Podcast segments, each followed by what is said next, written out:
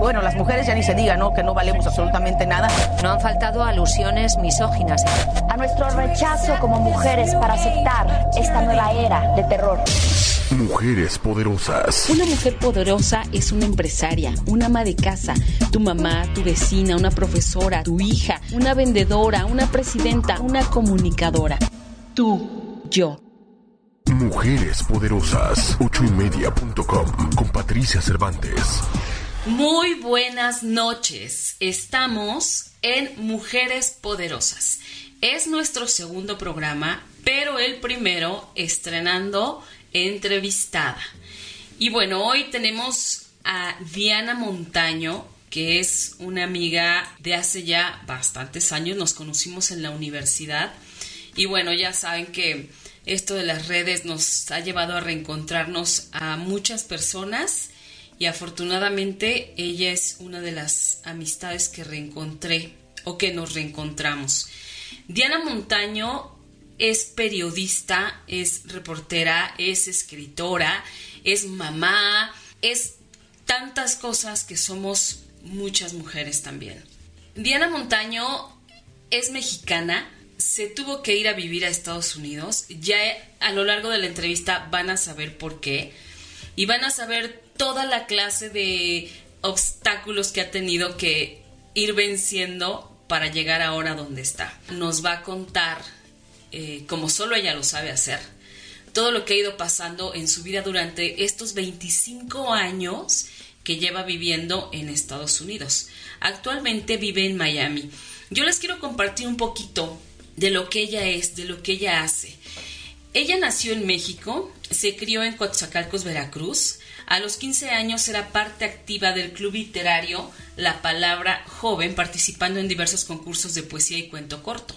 También escribía para suplementos especiales del Diario del Istmo, un periódico local.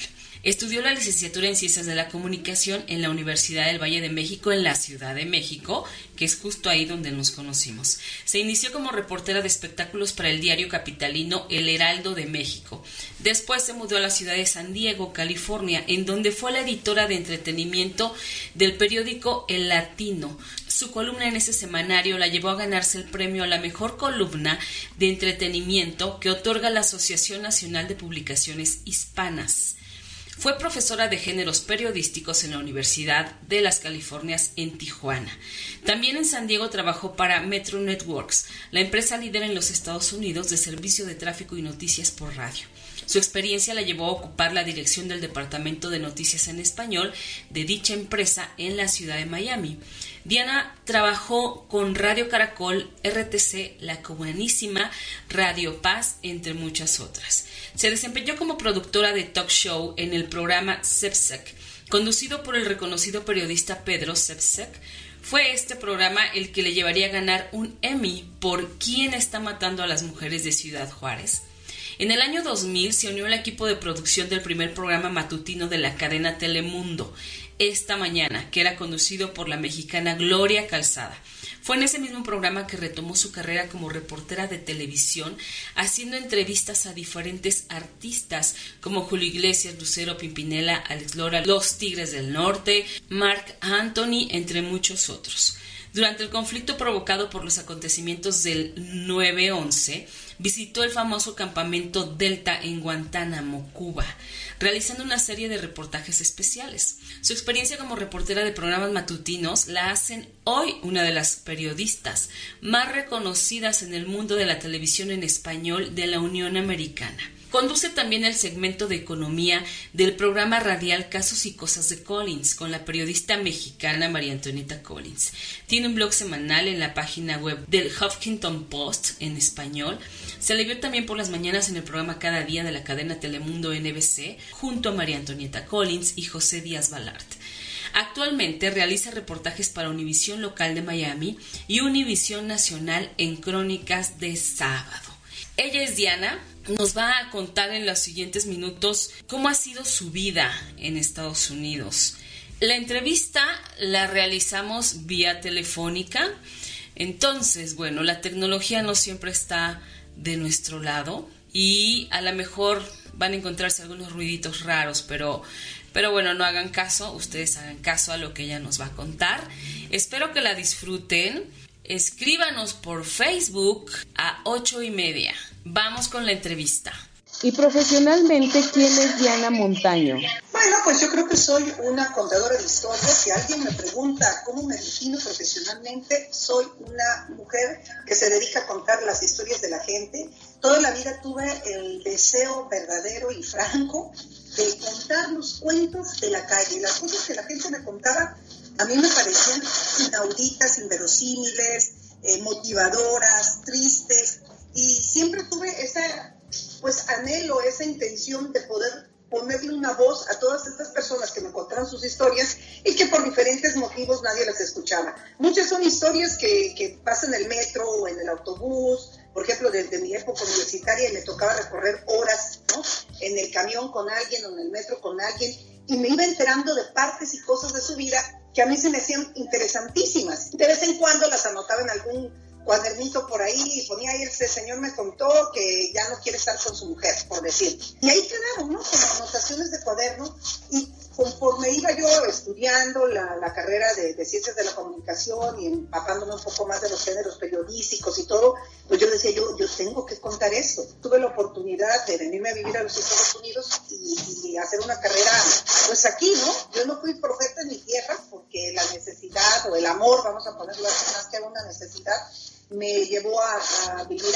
aquí en los Estados Unidos, en donde llevo pues, 25 años prácticamente, más de 25 años creo viviendo aquí. Y bueno, me he dedicado a eso, he sido reportera de radio, de televisión, de prensa escrita, tengo un blog que surgió a partir de un blog que yo escribía con el Huffington Post, que es una publicación muy importante en los Estados Unidos, teniendo una versión en español aquí. Yo creo que es una de las profesiones más hermosas que, que puede haber en, el mundo, poder transmitir eh, las ideas de la gente, las voces de la gente, y, pues me siento muy agradecida por todavía poder eh, seguir haciéndolo y espero vivir de esto siempre, ¿no? Diana, ¿y por qué te fuiste? Mira, me fui porque eh, me casé con un muchacho que vivía en, en, Estados Unidos. O sea, yo lo conocí a él en Coatzacoalcos, Veracruz, de donde yo soy originalmente. Y él era un ciudadano americano que cuando termina sus estudios de preparatoria en México se viene a vivir a San Diego. Y entonces nosotros tuvimos una relación de carta. Acuérdense que allá en los 80s, 90s no había internet, no había Skype, no había nada de estas tecnologías y entonces eh, pues nos escribíamos de, casa, ¿no?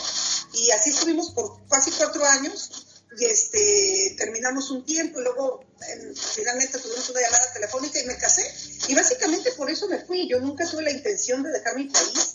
Sí soñaba yo con conocer otras tierras y viajar,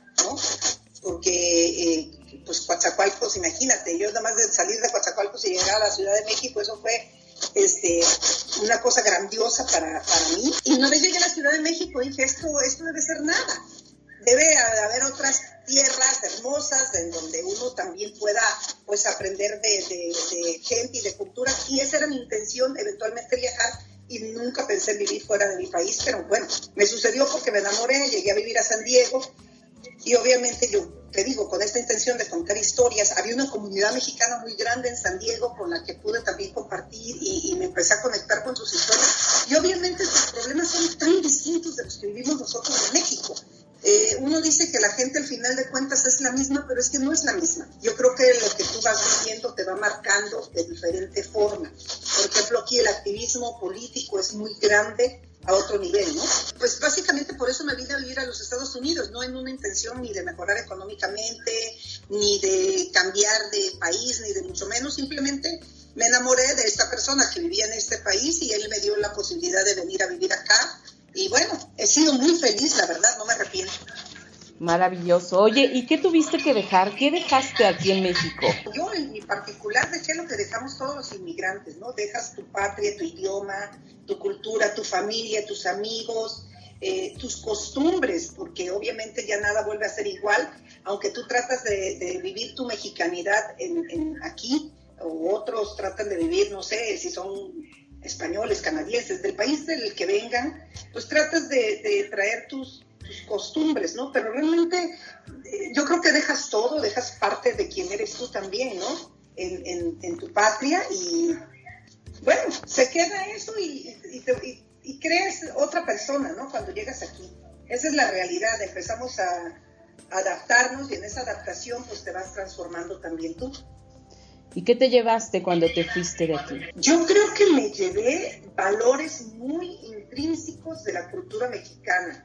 Yo creo que no existe otra raza, podría yo decir, que quiera tanto México, tanto a su país como nosotros los mexicanos. Nosotros tenemos un orgullo real y verdadero de ser mexicanos.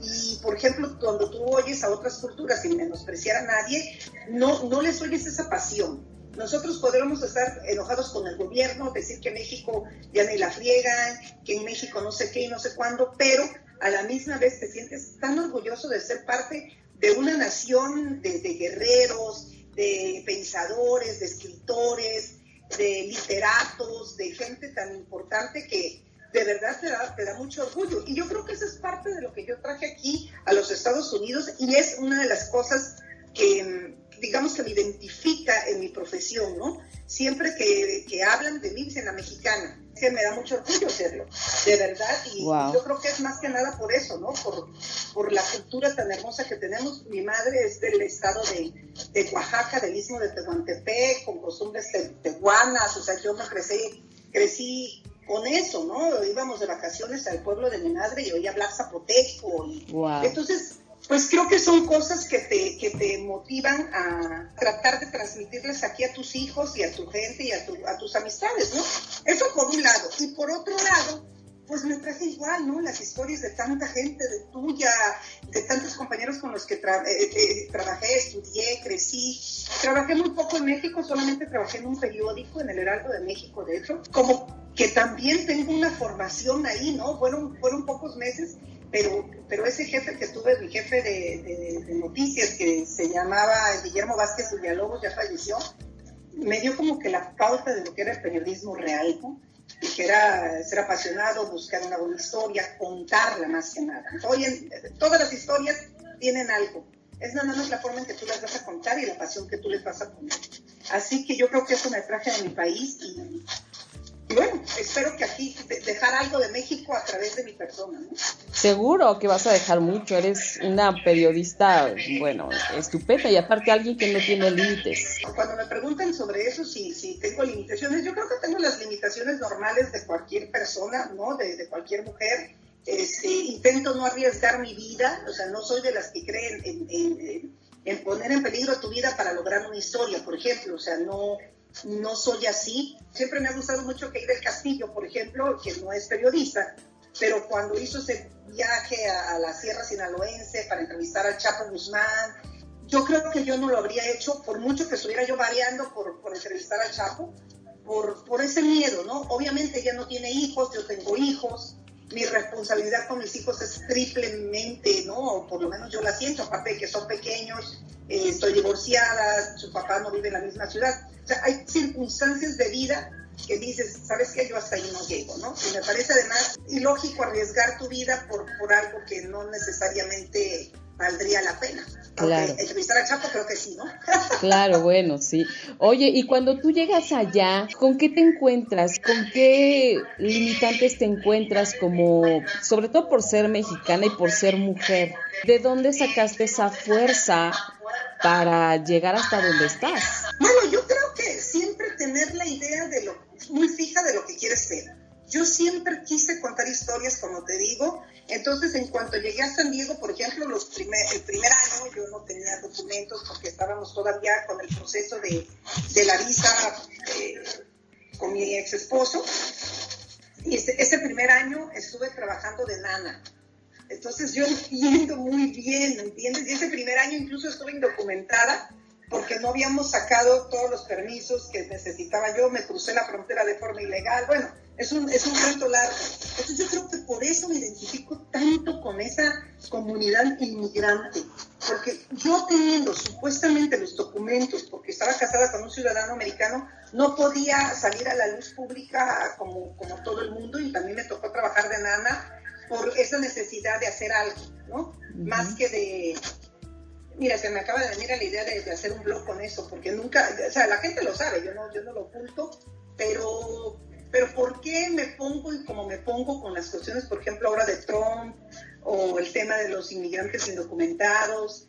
Porque mucha gente llegamos aquí pues ni siquiera por, una necesidad, ¿no? Es una casualidad, vamos a decirlo así, y tu vida te lleva por diferentes rumbos. Y bueno, obviamente las limitantes eran esas, ¿no? No tenía los documentos, después ya fue eh, el idioma, el idioma es una limitante muy grande, me tocó aprenderlo ahí, medio aprenderlo. Hablo bastante inglés, pero bueno, tengo mi acento. Eh, y, más que nada, eh, yo creo que la limitante era esa, ¿no? Eres mexicana, eres mujer, te hacen sentir de esa manera pero afortunadamente yo no he sido de las personas que me deje apabullar nunca, ¿no? Yo, yo tengo algo muy claro en mi cabeza y lo persigo. O sea, por ejemplo, yo voy y pido un trabajo y ese trabajo no se me da, bueno, siguiente, y voy y pido otro, y no se me da, bueno, busco otro. Y así me ha pasado siempre y he logrado eh, pues muchas cosas que también tienen que ver mucho con suerte, Pati esto de que es tu talento y el esfuerzo, no, yo creo que es un 70% la suerte o a quien conoces aquí y en China y el 30% es ese talento y esa pasión que tú le pongas a tu trabajo. Esa, esa es mi percepción muy personal de, de, lo que me ha tocado vivir a mí, ¿no? Claro, lo que te ha tocado vivir allá. Exactamente. Yo no sé si en México yo habría logrado, por ejemplo, llegar a ser reportera de un noticiero en Televisa o en, Televisión Azteca o en una de las grandes cadenas. No lo sé porque no, no tengo esa circunstancia. Yo te podría decir que sí, que creo que lo habría logrado porque lo tenía muy claro, ¿no? Cuando yo trabajaba en el Heraldo de México, ya yo estaba viendo cómo me iba a meter a, a Televisa, por ejemplo tenía una amiga que trabajaba ahí y los jefes míos del Heraldo me decían, no, pero es que estás muy chamaca, no te podemos, oye, habla con fulano, méteme, méteme, méteme, méteme, ya no sé cómo lo habría logrado y creo que, creo que habría podido entrar, pero pues no es la circunstancia que me tocó pasar, ¿no? Claro. Aquí fue no conocer a nadie y al principio y después irme moviendo y hacerme mis, mi gente, mis contactos, ¿no? Platícanos un poco, no de tu terreno profesional, que, que bueno, que ya oímos que es apasionante, pero como mujer, como mamá, ¿qué tienes que hacer día a día? Porque es un trabajo arduo también el que hacemos como mamás. Es un trabajo agotador, o sea, la gente se imagina o se se hace una idea de la maternidad como un, comercial de pañales o de champú de bebé eterno, ¿no? en donde estás con el bebecito sonriéndole, cantando canciones, y esa no es la realidad. A mí me ha tocado extremadamente difícil criar hijos aquí. Eh, mucha gente me pregunta que si yo lo volvería a hacer, te diría que no. Por ejemplo, yo no creo que yo tendría hijos o habría decidido tener hijos si hubiese tenido la perspectiva que tengo hoy de vida. Por supuesto, no existe nada en este mundo, nada en este planeta que yo pueda querer más que a mis hijos, ¿no? Y son mi prioridad número uno. Pero esa vulnerabilidad que te da el ser madre, sinceramente yo no se la deseo a nadie. Entonces, me decía, pero Diana, porque dije, no, es que yo no quiero que tú sufras lo que sufro yo. Dije, porque, dice, pero ¿por qué? Dije, porque cuando a mí me ha tocado dejar a mis hijos en manos extrañas, eh, yo no quiero eso para ti. Eh, porque mi plan de vida era otro, era, pues yo iba a crecer, iba a tener, eh, mi madre iba a poderse venir a cuidar a mis hijos, o iba a tener niñeras al por mayor que me iban a ayudar, porque yo iba a trabajar muy duro, y, sí, he trabajado muy duro, pero simple y sencillamente, por ejemplo, las niñeras aquí no es tan fácil de conseguirlas, cuestan muy caro, entonces dices, trabajo para la niñera o trabajo para, pues para el gasto familiar, ¿no? Claro. Eso por un lado. Por otro lado, y que creo que ese es el punto más importante, es ese, ¿no? Ser madre que trabaja es párate a las 5 de la mañana, medio haces el que te en la casa, a las 6 de la mañana a los niños, llevas a la escuela a los niños, regresas a tu casa, te, preparas algo para ti, para los niños, lo que van a comer, te vas al trabajo, estás desde el trabajo tratando de ser mamá de, de, distancia. Imagínate, aparecen en la casa, ya llegaron, entraron, cerraron, ahora cocínense, calientes de la comida, ya llego, ya casi llego, me llamaron de la escuela es muy difícil, francamente es muy difícil y, repito, creo que, que, toda mujer debe pensarlo mucho, no nada más que si quiere ser madre, sino si quiere ser madre y trabajar. claro. Y también dependiendo de una profesión, porque por ejemplo mi profesión me exige mucho más, creo yo, en cuestiones de horarios que le puedo ofrecer por ejemplo, una mamá que trabaja en un banco, una mamá que trabaja en un banco sabe que entra a las 9 y sale a las 6. Yo no necesariamente sé a qué horas voy a salir, ¿no? Wow. Entonces, eh, por ejemplo, el día que se murió Fidel Castro fue una jornada eterna, eh, breaking news o noticias de último minuto que pasan el, el, el, jefe cuenta con su empleado, ¿no? Entonces tú no le puedes decir, lo que tengo, es que pasa que mis hijos no han comido y yo no les he llevado la, comida y me están esperando para que les lleve el, mandado, o sea. No, bueno. No puedes hacer eso. No, ni soñando. y entonces a veces dices, bueno, te haces un grupo de apoyo, de... necesitas inventar un grupo de apoyo, no está. llamas una amiga, llamas otra, llamas otra y no hay nadie. Entonces lo único que te queda ahí de verdad es resolver Oye, no hay comida, bueno, vamos a llamar, déjame llamar a una pizzería, les van a llevar la pizza. Resuelves como puedes, este, les, por ejemplo, ordenas la pizza a la distancia, le llega la pizza al chamaco, métanse, acuéstense. Es muy difícil, ¿no? Y yo creo que tus hijos sí pagan el precio y eso de que tiempo de calidad y no cantidad, tampoco estoy de acuerdo. Yo creo que el niño necesita la presencia constante y vigilante de sus padres lo más posible pero bueno, esta es nuestra sociedad, lo elegimos así y ya no hay marcha atrás, ¿no? Hay que resolver con lo que, con lo que tienes. Por eso yo siempre insto a las mujeres a que no todas nacimos para la maternidad necesariamente y que esa no es la máxima realización. Claro. Que, que lo piensen bien y que hay tantas formas de realizarte en la vida, ¿no?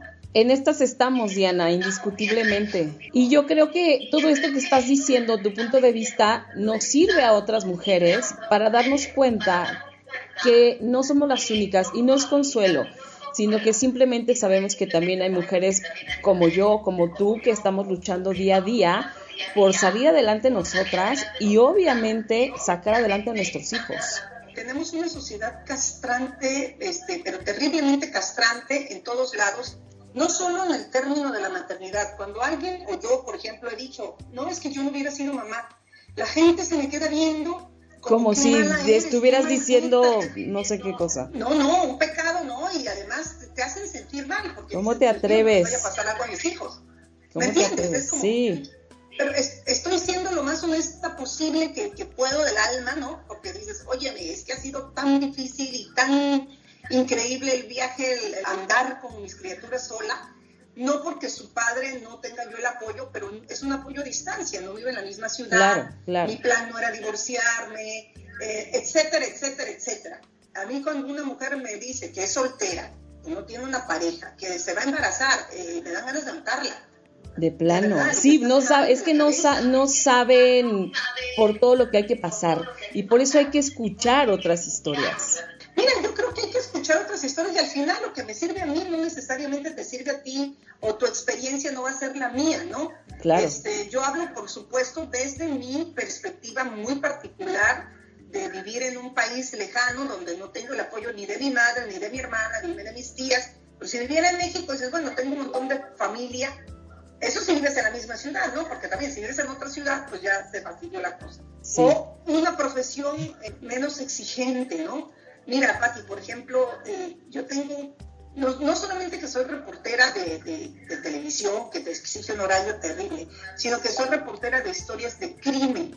Entonces me toca mucho este, ver sufrimiento, ¿no? Ver llanto, ver muerte, y la gente dice, te acostumbras, bueno, te acostumbras de, de, puertas para afuera, porque obviamente vas a estar recopilando la información, quién mató, quién murió, quién esto, quién otro, pero cuando llegas a tu casa llegas con una carga emocional tan grande. Terrible. Porque no dejas de pensar en esa mamá que perdió a su hijo, que se lo asesinaron, o la viuda. A veces es igual, ¿no? La gente que llora, la madre del asesino, por ejemplo. Ajá. Yo no lo crié para esto. O sea, es una carga emocional muy grande y la llevas a tu casa y es muy difícil a veces manejar eso.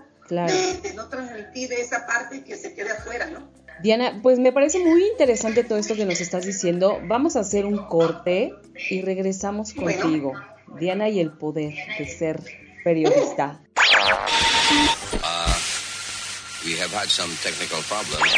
Esta semana en Sector 7G.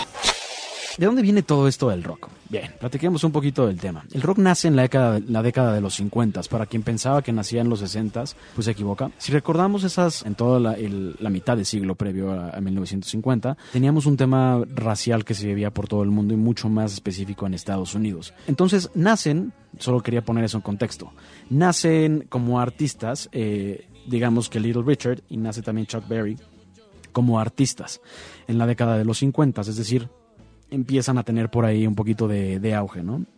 Entonces, básicamente lo que sucede es que cada quien tenía como una manera de interpretar una manera de blues, por decirlo de alguna manera, ¿no? Eh, ellos estaban, estaban pensando eh, que estaban tocando una nueva forma, una forma más rápida, una forma un poco más movida.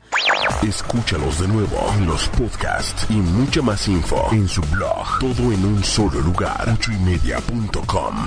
Entra, escucha, lee y forma parte de la familia ocho y media.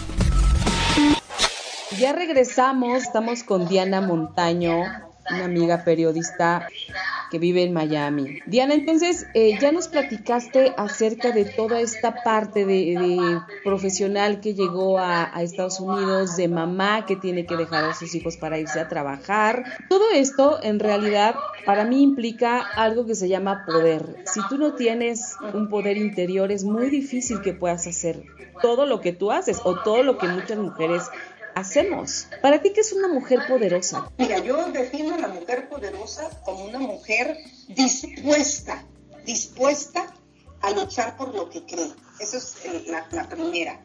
Eh, no tiene que ver nada, como habíamos hablado antes, de, de, la posición o el sueldo que ganes o en donde tú trabajes, sino en esa creencia firme que te motiva a hacer lo que haces. Por ejemplo, una maestra que va todos los días a enfrentarse a un grupo de 20, 25 este, chamacos fastidiándola, pero que cree firmemente en que ella está transformando a esas criaturas y que va a crear en ellos conciencia real para un mundo medianamente mejor o que el mundo de ellos sea mejor. ¿Me entiendes? Okay. Yo eso de que vamos a transformar todos el mundo tampoco. Transforma tú tu mundo y, y, y, vas a cambiar muchas otras cosas, ¿no? Pero para mí una mujer poderosa es eso, una mujer que cree en ella misma, que, que tiene ideales, que lo sabe defender, que no permite las faltas de respeto por parte de nadie.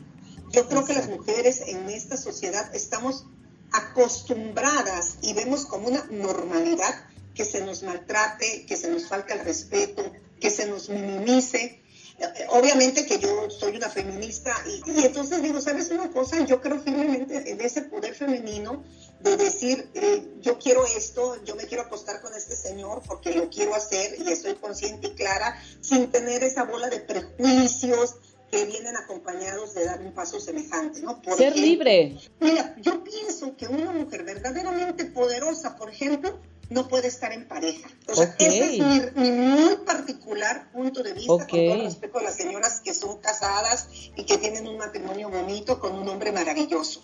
Porque okay. siempre, de una o de otra manera, esa pareja, esa persona con la que compartes casa, cama, comida, te va a influir en la decisión que vas a hacer. Entonces, ya ahí pierdes la libertad de muchísimas cosas y lo digo por una experiencia personal. Yo estuve casada 20 años, fui muy wow. feliz en mi matrimonio. Mi expareja se dedicó a viajar y en ese momento pues se transformaron muchas cosas. Yo soy una mujer altamente demandante, por ejemplo, en, en la relación de, de, pareja, ¿no? Quiero, quiero que esté conmigo, quiero verlo, quiero pasear, quiero comer con él, quiero... En, en ese sentido, total que cuando me quedo divorciada, me divorcio, me empiezo a dar cuenta, oye, pues yo no hacía esto por tal cosa, yo no hacía, fíjate, hasta ahora. Entonces ahora yo, hasta hoy, yo no me compro ropa negra. Y entonces okay. un día yo estaba caminando y digo, ay, vi el vestido negro y estaba hermoso. Y luego, ay, no, no. Y ya cuando me venía a la casa me empiezo a analizar, soy mucho de seguir pensando y darme vueltas y cranque, como dicen los cubanos. Y ahí me viene el flashback de que a mi expareja no le gustaba que yo me vistiera de negro. Okay. Y toda la vida, cuando yo agarraba un vestido negro, ay, no, no, no, no, no, no, Dios de funeral, no me gustan las mujeres de negro, no me gustan las mujeres vestidas de negro. Ajá. Imagínate hasta qué punto ha influenciado tu vida claro. este, una persona a ese nivel, ¿no? Claro, de poco a poco, no te das cuenta. No mi existencia, ni nadie se va a morir porque no me visto de negro. Pero si es sobre esa cosa tan banal, Ahora imagínate con cosas que son realmente importantes, ¿no? Claro. ¿Tu poder, dónde radica el tuyo, el de Diana Montaño? ¿A ti qué te hace poderosa? Pues yo creo que eso, Pati, eh, la, la convicción de hacer lo que me da la gana, lo que me gusta. Yo soy una apasionada de contar historias, quiero vivir el resto de mi vida contando los cuentos de la gente. Y si para contar los cuentos de la gente tengo que sacrificar, por ejemplo, tiempo personal con mis hijos, estoy dispuesta a hacerlo. Si tengo que sacrificar tiempo con mi familia, estoy dispuesta a hacerlo. Si tengo que sacrificar la posibilidad de una pareja, estoy 300% dispuesta a hacerlo. Claro, por Entonces, creo que en eso radica el poder. No estoy diciendo que no son mi prioridad, ¿no? Mi prioridad son mis hijos, definitivamente, en que estén sanos, en que estén lo mejor atendidos posibles, en que, que cuenten conmigo como una madre. A mí no me interesa ser amiga de ellos, como le dije, yo no sería amiga tuya, no, hija, ¿no? Eres detestablemente este, aburrida o, ruidosa o no sé, ¿no? Siempre cotorreamos mucho, tengo una muy buena relación con los dos, pero es más una relación, ellos saben que yo estoy arriba, yo tengo el poder en mi casa porque soy la mamá, claro. ellos son los hijos y aunque todos participamos, por supuesto, de la mayoría de la toma de decisiones, al final este, es, es mi palabra, ¿no? Y yo he sido muy, muy clara en eso, porque ah, esa es otra, ¿no? Es tan difícil querer hijos sola. Sí. Y en, una, en un país con tanta diversidad eh, cultural, religiosa, eh, de creencias, ¿no? Yo tengo, por ejemplo, yo soy una persona muy, muy creyente en Dios, cristiana, creo en Cristo. Mi hija es completamente atea, muy pequeña, ¿no? Que te salga con eso, eso fue un wow. para mí, me acuerdo mucho. Porque era así como, lo que te digo, es como que te rompen esquemas. Claro. Yo dije, o sea, si yo soy católica, mi madre es católica, mi familia es católica, todos creemos en Cristo, todos creemos en la Virgen de Guadalupe, es como una herencia. Pero bueno, en esta vida nada está escrito. ¿Cómo me vas a decir que no? ¿Me entiendes? Cuando me dijo, no, claro que no, por supuesto que no. O sea, nosotros somos la gran explosión y de ahí salimos. Y tú me estás diciendo que yo, que yo tengo cara de chango, o sea, así, ¿no? Este tipo de discusiones me parece, por supuesto, ¿no? Ha sido un rollo de no asustarte, de, de permitirle que se exprese, exprese su opinión de, todos los puntos de vista, ¿no? Por Sobre supuesto. todo conforme van creciendo. Porque dices, cuando son más pequeños, bueno, pero conforme van creciendo ya... No, ya no los puedes detener, ya no los puedes detener y qué padre, que tengan su personalidad. Yo creo que una mujer poderosa también respeta mucho el pensamiento de los demás Exacto. y lo que sientan los demás y, esa empatía, una mujer poderosa tiene empatía con el sufrimiento y la alegría de otro. Exactamente. Eh, la mujer poderosa no tiene que ser poderosa 24 horas al día. No, no, imagínate, no estás representando un papel, no es una obra de, no es una telenovela, es la vida real. oye, te cansas, quedas exhausto, ¿no?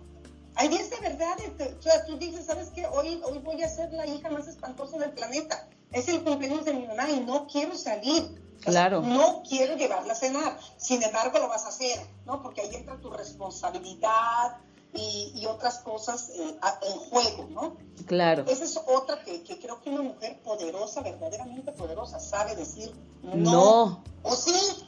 Y a quien sea. Claro, pero repito, como estamos tan acostumbrados a que nosotras eh, no tanto que no digamos que no, sino que sigamos patrones de conducta. Claro. Yo creo que eso es, es, es bien, bien dramático y, lamentablemente, al final de cuentas, otra cosa importante, una mujer poderosa eh, tiene la responsabilidad y la obligación de criar varones poderosos también. Exacto, y con conciencia, que vengan a cambiar todo lo que, como he estado haciendo. Por ejemplo, esto de la, del feminismo, el machismo, las cosas que se deben hacer, las que no. Por ejemplo, como yo, yo tengo un niño y una niña, el niño de 10 y la niña de 13. Y entonces, eh, en algunas ocasiones, el niño, que yo creo, por eso te digo que ya vienen los genes, ¿no? Mamá, usted, tú eres la mamá, tú eres la mujer, mi hermana es la mujer, ustedes, ustedes deben cocinar. Dije, ¿quién dice? Exacto. ¿Dónde lo escuchaste? ¿Cuándo? Aquí no. Dice, yo cocino porque tengo que cocinar para tu hermana, porque soy la persona adulta, para que no te quedes. Pero el día que tú puedes coserlo, tú lo vas a hacer. Lo vas a hacer, por supuesto, y no pasa nada por eso. Al contrario. O, mi hija, ¿no? De vez en cuando, oye, por favor, sirve a tu hermano, o que lo hace porque me está haciendo un favor a mí, porque es parte de la familia, porque te quiere y te, y te quiere atender. Pero no porque es una obligación y empezar a restablecer valores. Porque te repito, el mundo ha cambiado tanto Entonces, eh, yo hablo siempre con, mi madre o sus amigas, digo, lo que pasa es que la forma en que ustedes nos criaron, y sí, fue fantástica, yo no, yo, yo no digo que no, o sea, el, ser estricto, el cinturonazo, el coscorrón, la mirada esa malvada que te daban y tú te paralizabas, les funcionó claro. en un mundo distinto del que tenemos Muy distinto, muy distinto, Diana. Entonces todo el mundo te dice, no es que las costumbres, los valores, vamos a ser honestos, señores. Hoy por hoy, ¿quién le puede pedir a su hija que mantenga su virginidad hasta el día en que se case? No, bueno, sinceramente. China. Es que ya no existe ese concepto y tampoco lo quieres establecer, ¿no? No, y como para qué. De pronto dices, bueno, yo prefiero que mis hijos conozcan antes de meterse en una cosa más seria y de la que después les cuesta un trabajo salir si es que a lo mejor no funciona, si a lo mejor no se entendieron. Hay que hacerles también el camino más fácil. Yo creo que sí, sobre todo para las niñas. De verdad las niñas tienen una carga eh, bien, bien fea, eh, emocional y de, de, conceptos, ¿no? Yo a mi hija, por ejemplo, la estoy criando con eso. Yo quiero que tú defiendas. Tú eres atea, me parece fantástico. Tu madre es cristiana, está fantástico. Claro. Este, tienes el derecho de creer, pensar, eh, en lo que tú quieras, siempre y cuando me respetes y respetes a otras creencias, ¿no? Claro, y por supuesto. ¿Y ahora tú qué haces? ¿Tu trabajo actualmente, en dónde estás trabajando? ¿Qué estás haciendo? Mira, soy una reportera freelancer para Univisión local, la estación local de Miami, y trabajo para Univisión Nacional para un programa que se llama Crónicas de Sábado, en donde se presentan historias de diferentes personajes o noticias que dieron la vuelta en titulares y se presentan de un modo novelado. Tiene un poco de realidad, un poco de ficción, es un docudrama, le llaman aquí, dura una hora. entonces eh, escribo, produzco, hago guiones, hago libretos también. Y en esas estoy, ¿no? Sí, y, y, creo que me han caído de, como anillo al dedo porque eh, en los dos lados tengo que escribir. Es lo tuyo. Es mi gran pasión. Es lo tuyo. Lo mío es escribir y contar cuentos. Entonces, pero así, ¿me entiendes? No, no, me interesa contar las, te repito, las historias de la gente. Entonces, por ejemplo, cuando yo a veces voy caminando con mi hija, mi hija se ríe mucho de mí porque salimos a caminar al perro. Ajá. Y a veces salimos muy temprano y entonces están todo oscuro y solamente veo las ventanas, ¿no? Y veo en cada casa veo, por ejemplo, eh, a lo lejos alguien que está parándose o está haciendo su café, o, se ven las luces prendidas de una recámara o de una sala. Y entonces yo le digo a Ángela, ¿te imaginas qué estarán haciendo ahí? Y siempre me dice, no, ¿por qué eres curiosa? ¡Me mata! Es que yo quisiera meter una cámara a esa casa. ¿Pero por qué? No sé. Digo, porque ya está el señor haciendo el café, quiero saber su vida. Claro. Pero no en un plan de chisme, de... de no, hombre, no. Mentira, pero voy así caminando y dije, mira, oye, que esa casa está bonita, tendrán lana o nada nomás estarán inventando que tienen lana.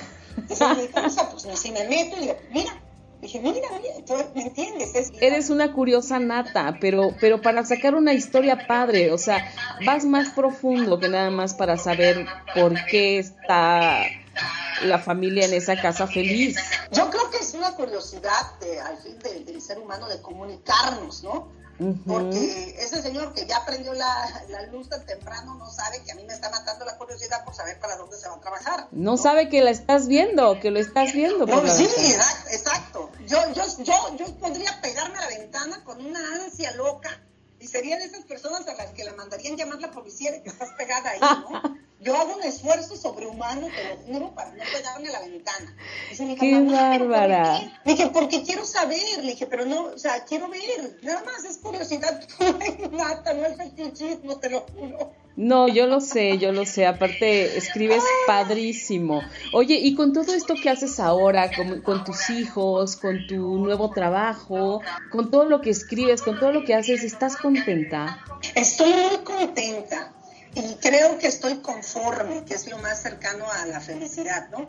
Yo creo que cuando los seres humanos alcanzamos un nivel de conformidad con lo que tenemos, pues ya eso es lo más cercano a, la felicidad. Yo no creo en el concepto de la felicidad como este éxtasis eterno en el que tienes que estar perennemente alegre, ¿no? Claro. Yo creo que la felicidad consiste en tener también tus momentos de bajos, ¿no? Pero al final de cuentas estás conforme, ¿no? Contenta con lo que estás pasando Este, yo ahorita, por ejemplo, dejé un trabajo en el que ya no estaba contenta, ya no estaba cómoda, em, sentía que me estaban abusando, que no estaban respetando ciertas cosas éticas y profesionales que a mí me importan mucho, y me fui. Y entonces, por ejemplo, yo no tengo miedo a eso. Yo creo que eso es parte también de mi poder. A mí no me da miedo cambiar. Claro. Ni dejar una casa, ni dejar un marido, ni dejar un trabajo, ni dejar lo que tenga que dejar ante la posibilidad de algo mejor o la simple posibilidad de no sufrir con lo que tengo y me molesta, ¿no? Claro. Por ejemplo, en ese trabajo yo no tenía otro trabajo para nada, pero, pero yo no estaba contenta ahí. Dije, ¿sabes qué? Me salgo. Y entonces, una vez que sales, te puedes enfocar en ver qué vas a hacer ahora y, y no. Y afortunadamente me salió esta grandísima oportunidad de trabajar en Univisión, que es una de las empresas fuertes aquí de, de comunicación y estoy muy contenta, la verdad. Estoy trabajando muchísimo más a nivel horas. Sí, claro. Pero como hago lo que me gusta, ¿no? Ni lo sientes. ni lo sientes. No lo siento, lo siento por mis hijos porque te digo, es verdad. Ellos sí resienten ese tiempo de, de cantidad, ¿no? Pero, ¿sabes? Pues, la mamá que les tocó es Diana Montaño. Así es. que saben qué hijos, mira, les toqué yo. exactamente, exactamente. Y ellos te tocaron a ti y tú los aceptas con todo el amor del mundo como son, con todo lo bueno, lo malo, lo regular. Es parte del amor el aceptar a los demás como son. Y sobre todo aceptar nuestras imperfecciones. Yo creo que todos venimos con un chip de que tenemos que ser perfectos, ¿no? El matrimonio perfecto, la hija perfecta, la casa perfecta, el trabajo perfecto, la, la, perfección. Pues está muy difícil eso. Te das cuenta, pues que es una carrera contrarreloj porque nunca la vas a alcanzar, ¿no? En algo vamos a fallar. Y está bien, dices, mira, no, no soy la mejor mamá y a lo mejor no soy la mejor escritora y bueno, tal vez no soy la mejor en esto, pero sabes una cosa, o sea, no en todos los aspectos de tu vida vas a ser la mejor, pero estoy haciendo lo que me gusta y yo creo que en el proceso de hacer lo que te gusta, pues ya eres un triunfador y eres exitoso, ¿no? Claro, por supuesto. Oye, Diana, y la gente que quiera conocer más de ti, que te quiera leer, que te quiera ver en algún programa, ¿cómo te encuentran? ¿Dónde te localizan? Mira, yo tengo un blog que se llama dianamontano.com periodismo femenino, porque así se llama, ¿no? Y todas las historias cuentan.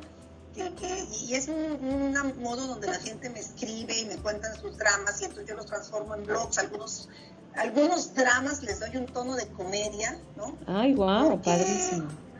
Sí, fíjate, por ejemplo, cuando escribí, yo escribí un blog sobre el, el ateísmo de mi hija, que era muy pequeña, y que me había causado una, una, impresión muy grande, me ocasionó un disgusto con su padre, me ocasionó pues eh, ciertas críticas de mi familia, en fin, ¿no? Sí. Escribo el blog y fue un blog que salió en el Huffington Post y tuvo más de 15 mil visitas, ¿no? sí, lo leí, estaba fenomenal, estaba divino. Estuvo bueno, fue un éxito, ¿no? Este, Y entonces como, como, yo creo que te puedo decir, como 20 personas me escribieron por Facebook en mensaje privado que estaban viviendo circunstancias similares y que se identificaban conmigo porque se sentían igual de mal, solo que ellos no podían tomar la actitud que había tomado yo como, bueno, ya.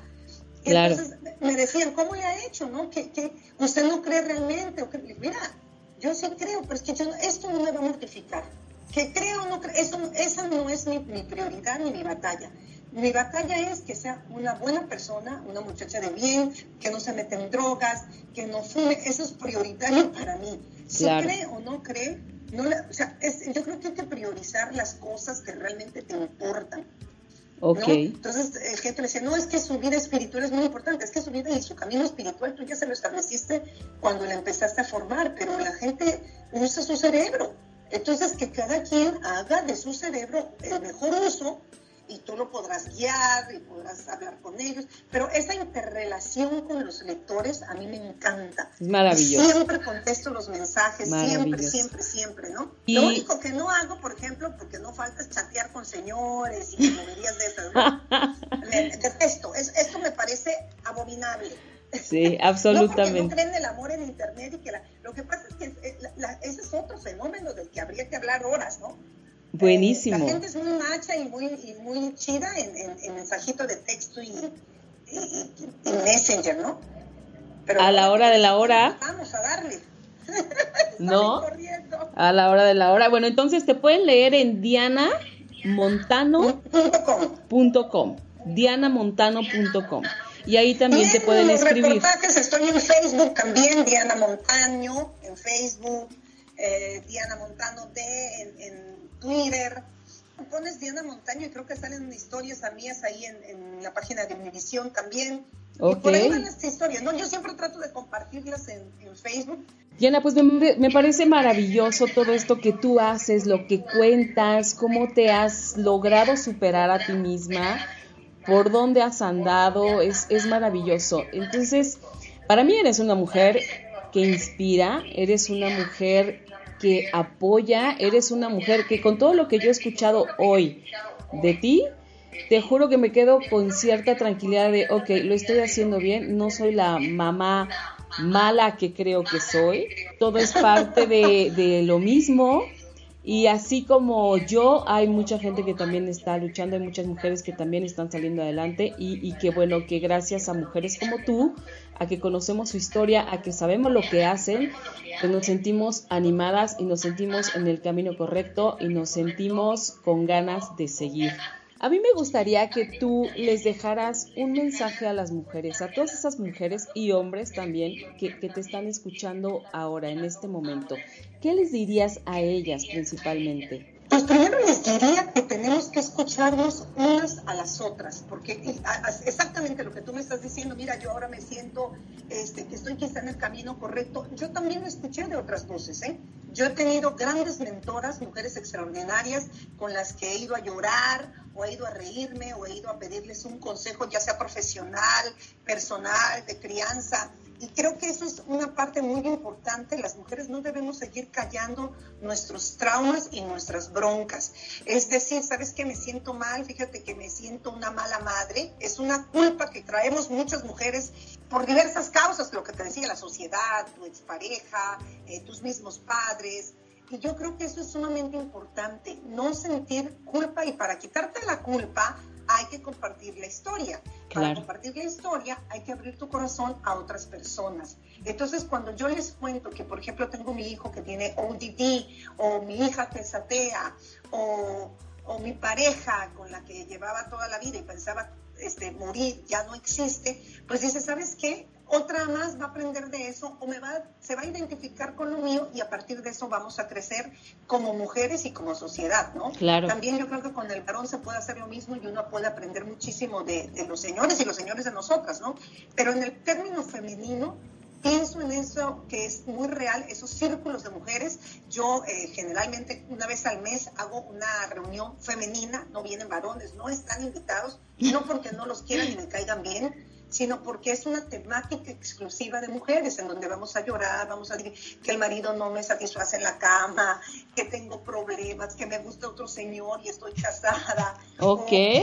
donde tú vas a poder verdaderamente compartir esas cosas que con otros no lo haces, ¿no? Exacto. Y, abrir tu corazón y mantener esa discreción que debería ser como un, como te dijera yo, como un mantra, ¿no? Lo que por tú me supuesto, como mujer, este, no lo vamos a contar, aquí se queda y, te hace sentir mejor.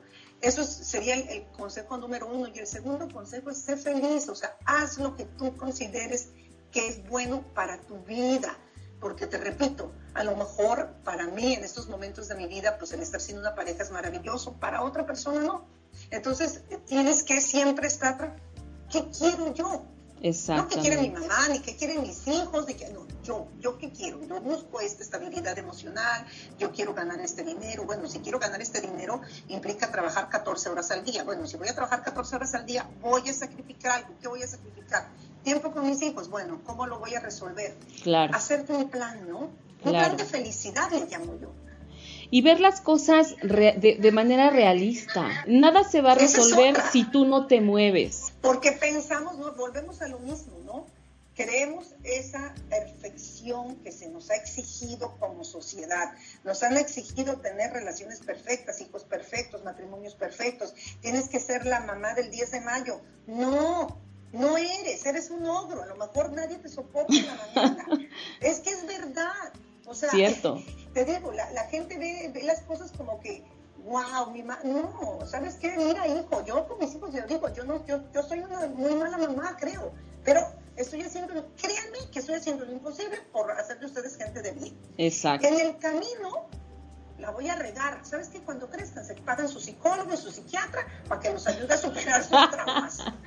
No, mano, sí, Todo tiene sí. solución. Yo a todos les digo, "Mami, ¿estás traumado? Sí, bueno, mira, desde grande tú te pagas tu psiquiatra, papi, porque yo ya me pagué el mío. Así que, cosas, hombre, no. Creo que también tenemos que vivir la vida con muy poca seriedad. Y Claro. ojo, no, me, no me refiero a ser irresponsables y faltar a tu trabajo y terminar tu matrimonio. y No, No, no, encontrarle el lado te lo divertido. pecho, No tomárselo a pecho, Pati. Aparte de la muerte de un ser querido, que es lo más espantoso que le puede pasar a alguien. Sí, claro, por Dime qué supuesto. cosa no tiene solución. Todo, Diana, de alguna u otra forma. Entonces ya, lo único que no tiene solución es cuando alguien se murió. Sí, sí, cierto. Ahora, te estás divorciando.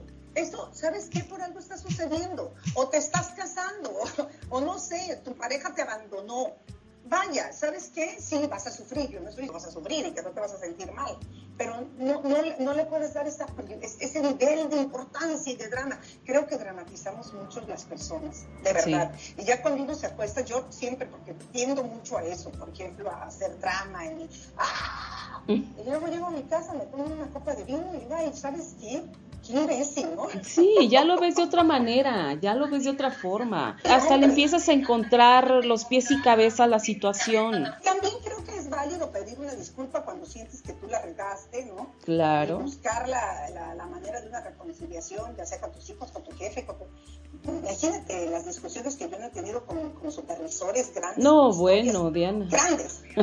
Y, y pataleo y brinco y me he salido de las reuniones y, y me voy y, y luego regreso y bueno, ¿me entiendes? Claro, Y si se te va el can, dices, mira, ¿sabes qué? Este, discúlpame, porque al final de cuentas tú eres el supervisor y aquí se hace lo que tú dices y, y de modo, no van a hacer siempre tu voluntad tampoco, ¿no? Exacto. Pero en la medida de lo posible creo eso, ¿no? Ser feliz con las cosas que realmente es importante y que como mujeres entendamos eso, que tenemos un poder más allá del, del dar la vida, que creo que es un poder que Dios nos regaló, dar vida, sí, sí. y, y criar hijos, hombres y mujeres que sean gente de bien a esta sociedad, ¿no? Transformar esas cosas que se nos enseñaron que hoy ya no funcionan en esta sociedad. De verdad, Exacto. yo creo que esa es una cosa que las mujeres de todas este, edades y, y estratos sociales tenemos que transformar. Y yo creo que en eso sí estamos todas en el mismo barco, ¿eh? Por Seas supuesto. rica, seas pobre, seas eh,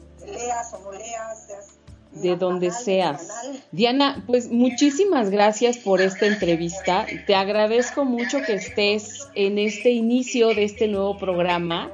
Para mí es un honor que hayas aceptado la invitación a participar. Yo te sigo por Facebook, a mí me encanta lo que pones, leo tus blogs, son maravillosos, siempre tienen ese No, toque pues tú de... también, ¿qué crees? Que el de- lo de la bufanda, ¿cómo me dejó marcado? Fui a buscarme una bufanda mi chamaco para ser la primera yo que le dé la bufanda. ¿Qué te pasa? Yo no quiero una lagarta. Oye, oye. Ay, Diana, pues muchas gracias, de verdad yo te agradezco mucho, te admiro, te respeto muchísimo, has hecho una gran carrera, te conozco de hace muchos años, nos conocemos de hace muchos años, yo admiro tu crecimiento, tu valor, tus ganas de salir adelante, de apoyar a otras mujeres, haces un trabajo valioso. Muchísimas gracias. Muchísimas gracias, Pati, no, de verdad, gracias por invitarme al, al programa, me, me ha dado muchísimo gusto, es un honor, al contrario, el honor es mío poder abrir tu programa y, y permitirme este medio de comunicación, sobre todo con tanta gente mexicana que, que- con la que pues, eh, me siento tan identificada, no solo por mis raíces, sino por vivir acá, ¿no? Claro. Así que ha sido un, un- un gusto y que de las experiencias mías ojalá puedan aprender. Soy o intento ser un libro bastante abierto, Ujú. salvo ciertos pecadillos que no puedo decir, ¿verdad? Pero bueno. que después de eso harás un libro especial, por favor. ¿Sabes qué? Este, tú sabes que me- esa es una anécdota muy simpática porque un día me llama mi ex marido. Ajá. Solo espero que yo no aparezca en ninguno de tus escritos. Le dije, ay, ni que fuera tan importante, cálmate.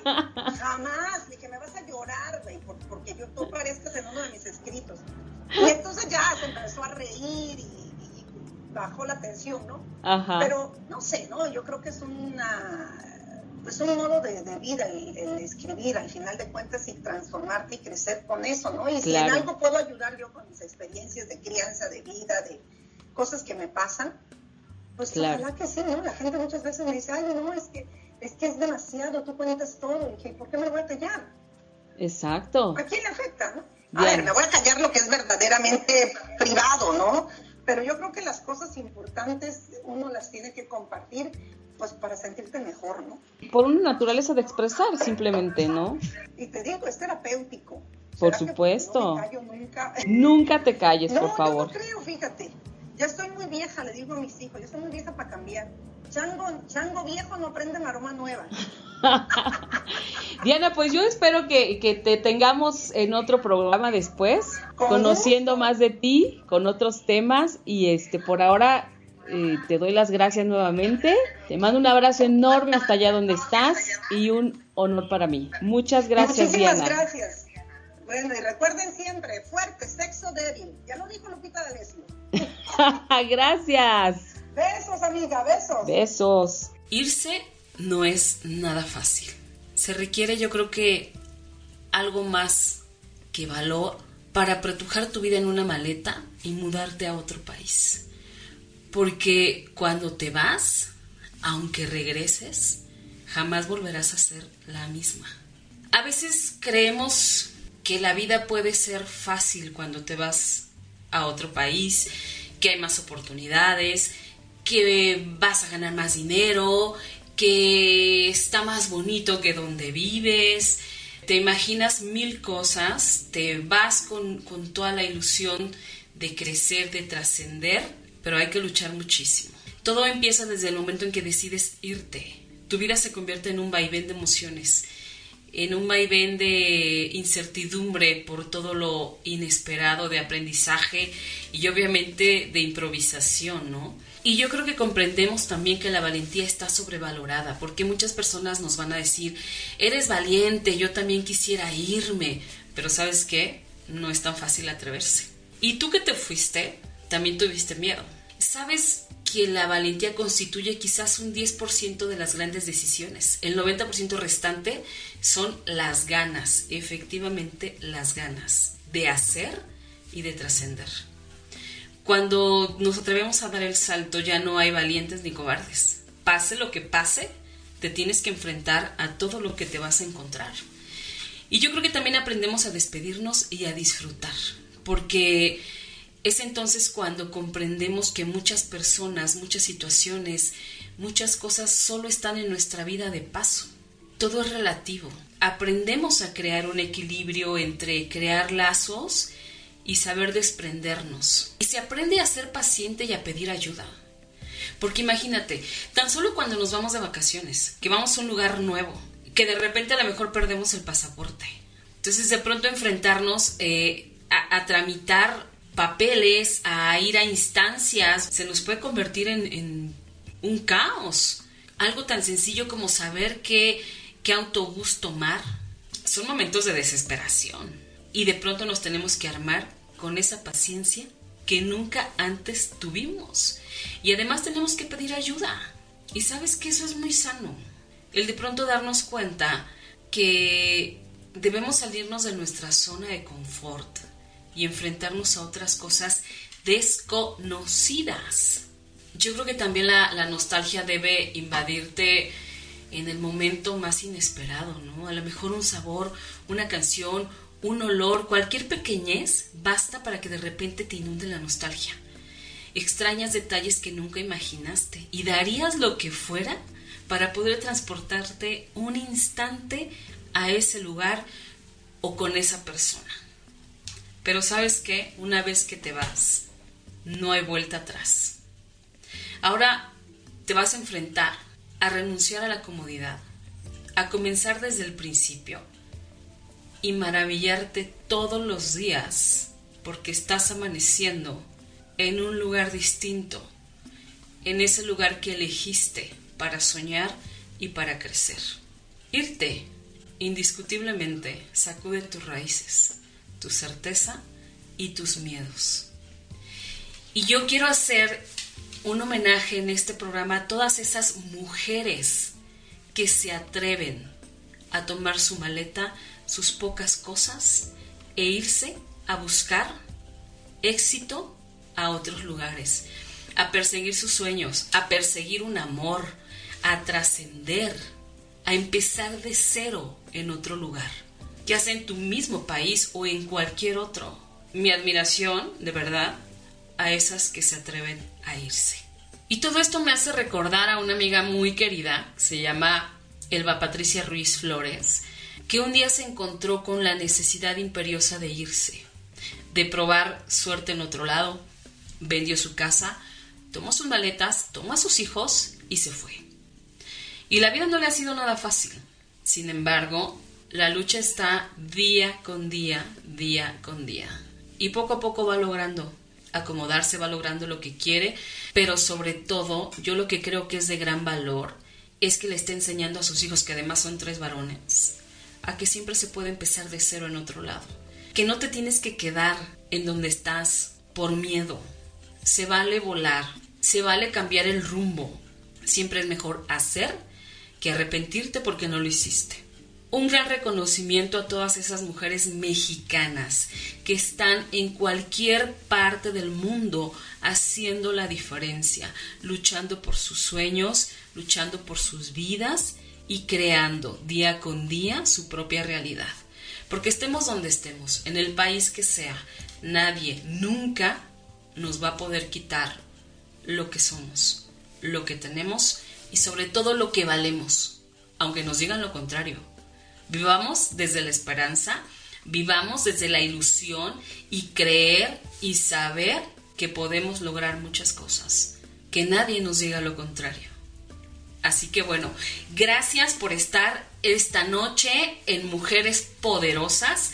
Gracias Diana, una vez más amiga, hasta allá donde andas te mando un abrazo enorme Gracias a todos y todas los que han escuchado este programa, a los que nos escriben, a quienes nos echan porras. De verdad que es un gusto y es un aliciente para seguir en esto. Gracias. Nos escuchamos la próxima semana con un tema también muy interesante. Mujeres poderosas, esposas de militares. No se lo pierdan. Hasta la próxima. Besos. Bye.